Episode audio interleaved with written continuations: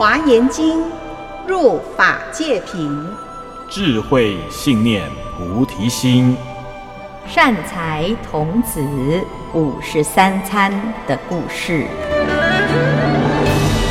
各位听众朋友，大家好，我是圆道禅院住持建辉法师，我是法彻，我是船展。今天我们继续来探讨善财童子五十三参的故事。善财童子五十三参，它代表的是经历善知识的学习过程。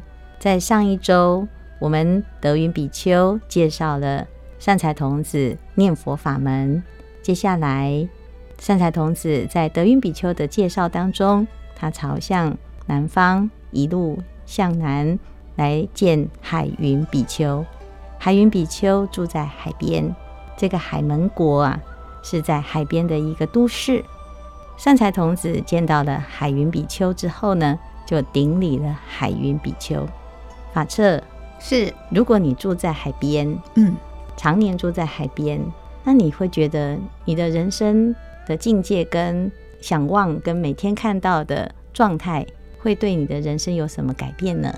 我如果住久了，我我应该会很习惯那个地方，就是习惯而已，把它当做我生活的一部分而已。嗯，可能不太会有其他的。住在山里跟住在海边会有什么不一样呢？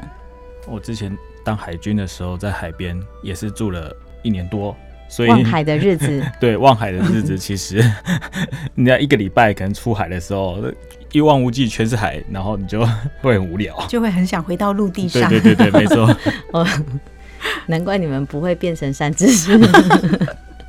这个善财童子啊，见到海云比丘哦，他跟海云比丘顶礼请法了之后，海云比丘告诉他：“善男子，我已经住在海门国十二年了。”我在这十二年当中呢，把大海当成我的修行的境界，所以我们想想看，每天都见着大海，望向大海，一望无际的大海。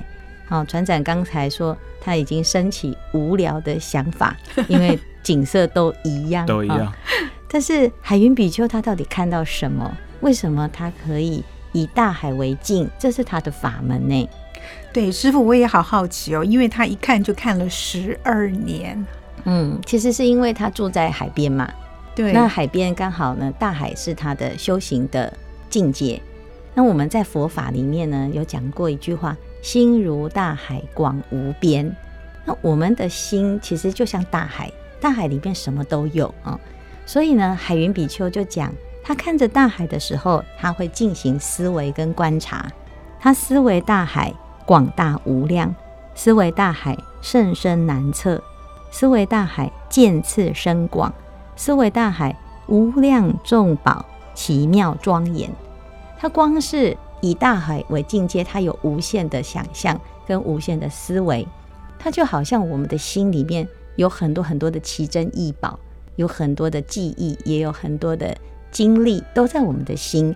可是我们的心如果不像大海，其实没有办法容纳那么多的各式各样的奇奇怪怪的记忆，所以有些时候呢，我们如果把自己的心扩大，哦，大到像大海这样，它会产生另外一种特殊的效果。好，所以我们讲心如大海，广无边，就是心量要广大。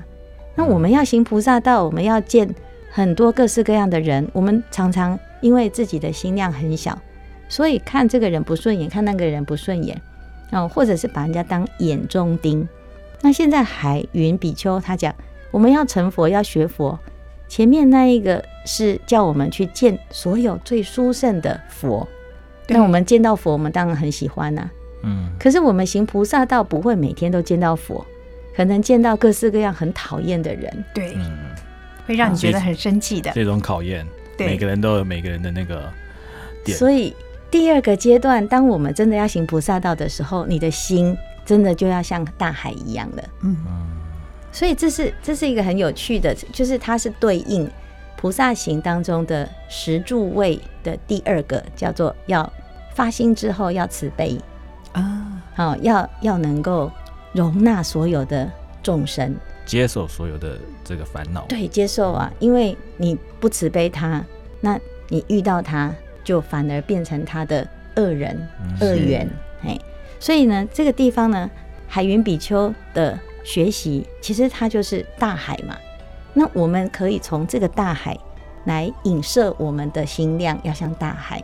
那接下来呢，他就讲，他这样子去思维、去扩大他的心量的时候啊，竟然发生了一件很特别的事情，就是他在观察他的大海的时候，大海中竟然涌现了一朵莲花，而且这一朵莲花啊，非常神奇的是，无比的庄严，然后有各式各类的六道的众生。譬如说，天龙八部也有啊，六道的众生也有，护法也有，他在拥护着这一朵莲花，在莲花上面呢，坐了一尊佛。哦，这尊佛呢，就坐在这个莲花上面了。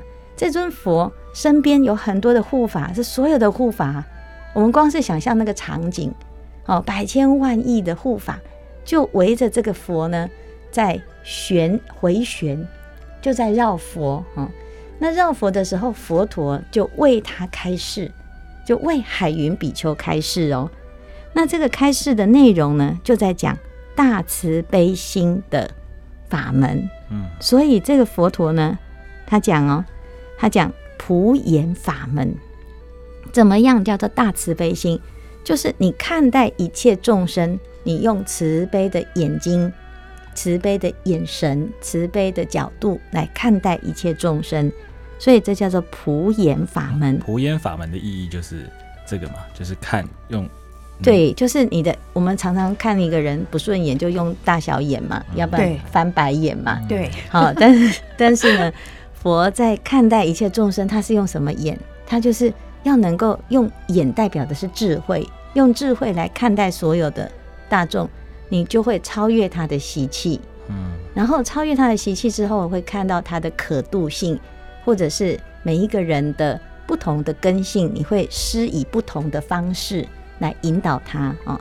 所以，他这个佛陀在这尊佛是在海上涌现的莲花。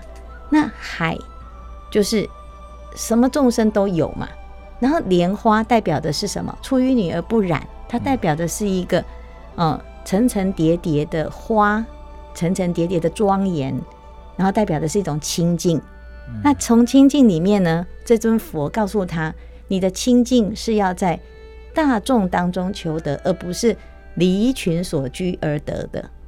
所以这是菩萨行很特别的地方，就是你要在拥抱人群当中体会什么叫做慈悲跟清净，跟我们一般说这些世间太痛苦的、太染污了，我要远离它才会得到清净，是不太一样的。就是要入世，嗯，要入世，嗯，而且要进入。最深最深的海，哦，在什么零星嗨嗨哈，在海海的人生当中呢，还可以保有那个莲花的清净不染，哦，这是非常不简单的。所以呢，其实他所教他的这个法门是普眼嘛，你就看尽人生的百态，能不能够还保持你心里面的那一朵莲花没有损失，没有损伤？这就是保持决心吗？嗯，可能是哦。嗯，哎，要不要试试看哈？哇，师傅，那这个普眼法门其实有一，其实很难呢。嗯，因为我们每一天都会面对一些我们喜欢的人或我们不喜欢的人，就是我对我喜欢的人好一点，这个是很容易的事。可是我对于我不喜欢的人，我也要，我也要对他好。嗯，我觉得这是一个非常大的挑战。嗯，所以你要试着去有空的时候去看看海吧。看海，嗯嗯，当看海的时候，你的心会比较开阔，嗯，然后呢，想想海云比丘他在海边能够教导他这样子的法门，以海为镜。那这一段呢，其实对善财童子应该是有一个很特别的启发，因为前一个比丘在山里，他看到的是山景，对，现在这个比丘在海边，他看到的是海。好，那不管是山也好，海里。海也好，都可以教导我们很多的人生的智慧跟启发。哦，所以这是海云比丘给他的一个开示啊。那接下来呢，海云比丘说：“我现在知道的是这个法门。”那他就再介绍下一位，叫做善住比丘。那我们知道善财童子见到善住比丘会发生什么事吗？我们下一次的节目再来，哦，继续来听善财童子五十三参的故事。